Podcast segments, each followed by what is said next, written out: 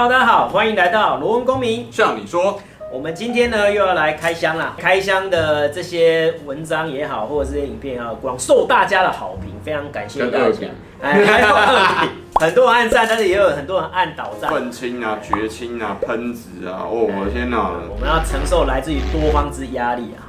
希望各位给我们多多鼓励，让我们继续开下去啊！这样，可是我们也不会因为很多人的恶评或者是批评，然后我们就放弃这件事情。那那不是批评呢，那是谩骂。对，你如果说批评有建设性的，我们都可以接受哦，但是就不要谩骂啊！你谩骂的话，我们真的没办法接受哦。大家致力于公民素质之提升。好，对，老师。好，那我们今天呢，又来再来开箱啦！哈，有关于人教版的历史，跟我们台湾的康熙版的历史，有关于巴黎抗战结束之后。然后呢，到国共内战，嗯，这是全面爆发这一段历史也是非常之刺激啊，又又是很争议的一段了哈。那请大家呢在。评论的时候哈，还是记得要看就不要吵了哈。对，因为两边的说法一定不一样嘛。你就是要看不一样的，那你在吵什么？它就是不一样嘛。你对岸的同学们，你如果想要看对岸的说法，到处都有。那你就回家乡高中、国中去看就好了。那你就不要看这个。我们来这边就是要两边说法都要看嘛，对不对？对岸的课本跟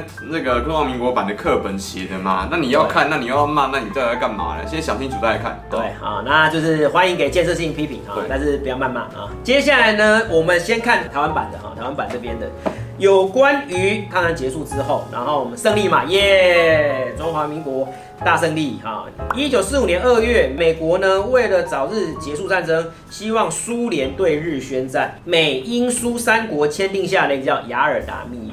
啊，雅尔达密约这个东西，我刚才有看了一下，这边人教版的这个是没有写到的。哎哎，可能是因为跟苏联有关系，跟苏联有关，然后就是对他们不利的哈，就他们不太想要提到这一段。这两方对照起来，我们才发现，就是说双方都隐瞒了对自己不利的的的东西，不是说我们这边双方其实都有隐瞒，这是政府的本质啦。对，然后雅尔达密约呢，就是以中国东北跟蒙古的权益作为交交换条件，就卖中嘛，进军东北嘛，对不对？然后让蒙古独立嘛。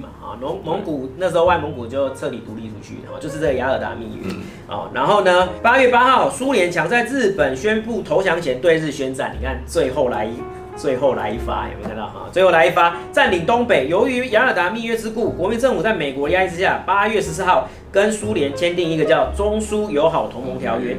被迫承认外蒙古独立，跟苏联在东北特权。啊、这时候多的是了，因为日本关东军在那边留下非常多的武器，还有还有装备，好像兵工厂。对，装装备重工是东北的特色嘛？对，就是那边的那个重工业设备全部被他拆掉哈。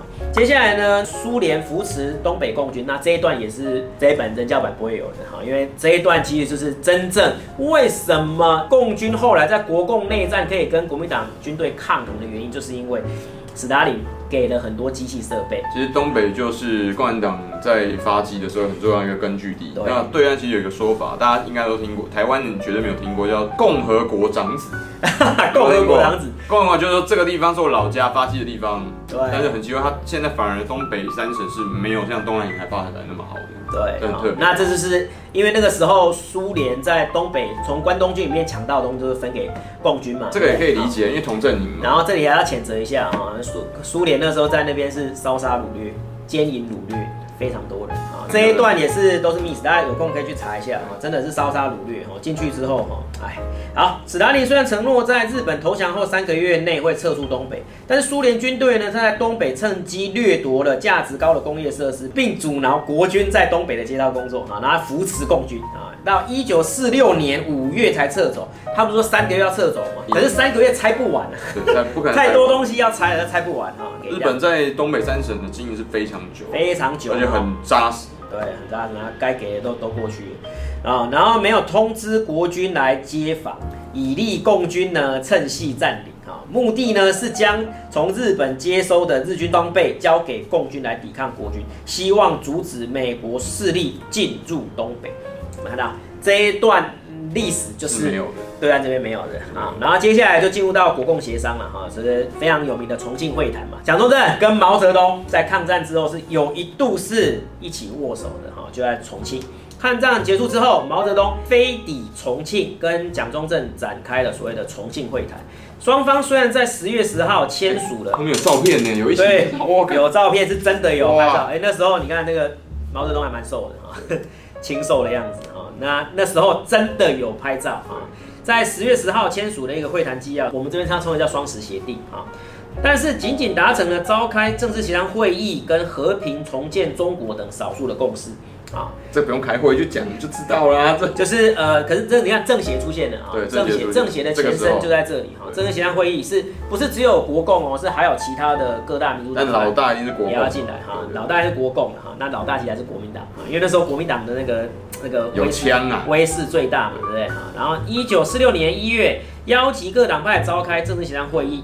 达成数项关于宪政的重要决议，比如说改组国民政府、召开制宪国民大会，另外也达成军队国家化啊，这是一个非常重要的哈，军队要国家化，要不然双方都都有军队，那这样子根本就不可能军队国家化。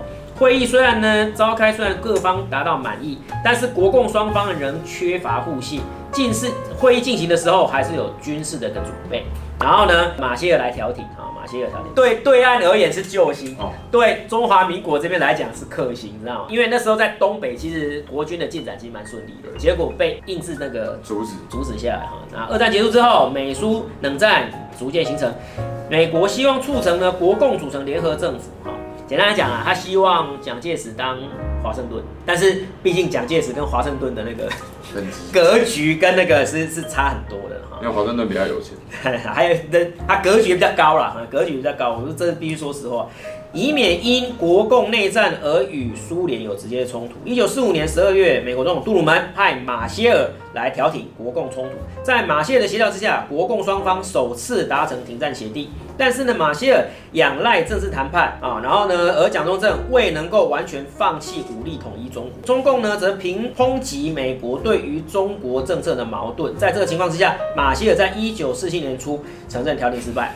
收回去啊！啊，那这一段对我们来讲是一个非常大的一个伤害啊，因为那时候东北本来进军顺利，结果就因为拖了这几个月，不能打，共军就趁机休养生息，然后壮大这样子哈。所以其实马歇尔对于共军来讲的话是救星，我们这边说算是克星。他就是马歇尔计划那个马歇尔，马歇尔计划那个马歇尔哈，非常有名的那个二战的将军，对，非常有名啊。可是呢，他这次调停失败，对于国共内战就是已经不可不可免了。真正对两方最好的情况就是真的双方真的都把军队交出来，然后组成一个啊，美国就真的。做得到啊！这也有时候不不不得不佩服美国啦，因为那个时候华盛顿手上拥有所有兵权，一句话就把兵权交出来给国民议会、给国会，我交出我的所有兵权。但是蒋中正那边做不到，因为我们华人呢，这很难放下自己手上的利益。对，发现对。那蒋中正也是因为当时候就是啊，国民党势大，然后就去欺负别人嘛，哈，然后撕毁政治协商会议，这个其实也是很很大的一个伤害。对，要发现历史一再重演。对，历史在重演，所以说有时候要用更高的格局处理事情，我觉得历史不能重来。我们看一下对岸的这边的讲法哈。抗战胜利之后，那你看雅尔达密约那一段就没有谈，苏联在东北那一段烧杀掳掠那段也都没有谈，给武器那段、给设备那个都没有没有谈哈。然后呢，抗战胜利之后，蒋介石一边准备发动内战，一方面呢，迫于国内外求和平的一个压力，特别是内战还没准备完成，来采取假和平真内战啊，三度电邀毛泽东赴重庆，来。商讨国内和平问题，为了争取和平呢，一九四五年八月底，毛泽东就真的去了。他这个是有点冒险，他的胆子蛮大的，必须要佩服，必须要佩服毛泽东。毛泽东的那个胆子其实真的蛮大的，他应该有想好了。不过他应该也是有把握了，因为就是是蒋介石，然后电邀他，而且是全世界都知道了。如果毛泽东在重庆出事的话，那蒋介石就完蛋。对啊，但是他敢本人去也算是蛮厉害。国共双方呢，在十月十号签署会谈纪要，也就是所谓的双双十协定。对，对岸也有双十协定啊。它规定和平建国，坚决避免内战，展开政治协商会议。这里也有讲到啊，政协会议，保证人民的权利啊。为什么有人说的两岸谈判签的这种都假的啊？对，就一直撕毁，一直撕毁，一直撕毁啊！哈，就是。在这种双方不信任的情况之下，这内战是必然爆发啊。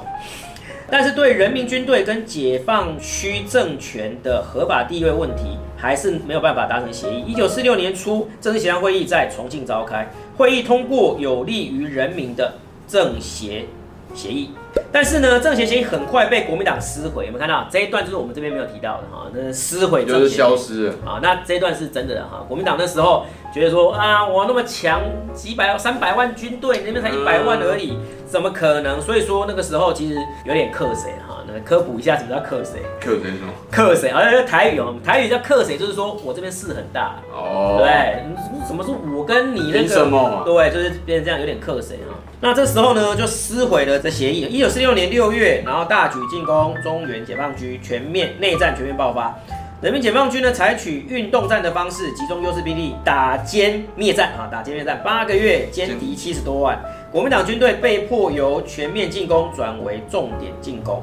一九四七年春开始，国民党军队对于陕北跟山东的解放军进行所谓的重点进攻。几个月后，又被人民解放军粉碎。啊，简单来讲就是打不赢了啊，打不赢。主要几个原因呢？哈，就是我们这边讲法哈，第一个被开土，共产党很多间谍安排在那个蒋介石的周边啊。然后呢，还有原因就是因为蒋介石在用将领方面啊的不当啊，因为基本上。国军里面最会打的那个叫孙立人，孙立人哈，这是很有名哦。林彪曾经有一句话哈，只要不打新一军，不怕中央百万兵啊，对不对？这是真的不怕中央百万兵哈。可是讲什么？这个孙立人调到台湾练兵，对，这不这不应该。对那，可是后来打赢一九四九年的古宁头战役的，就是。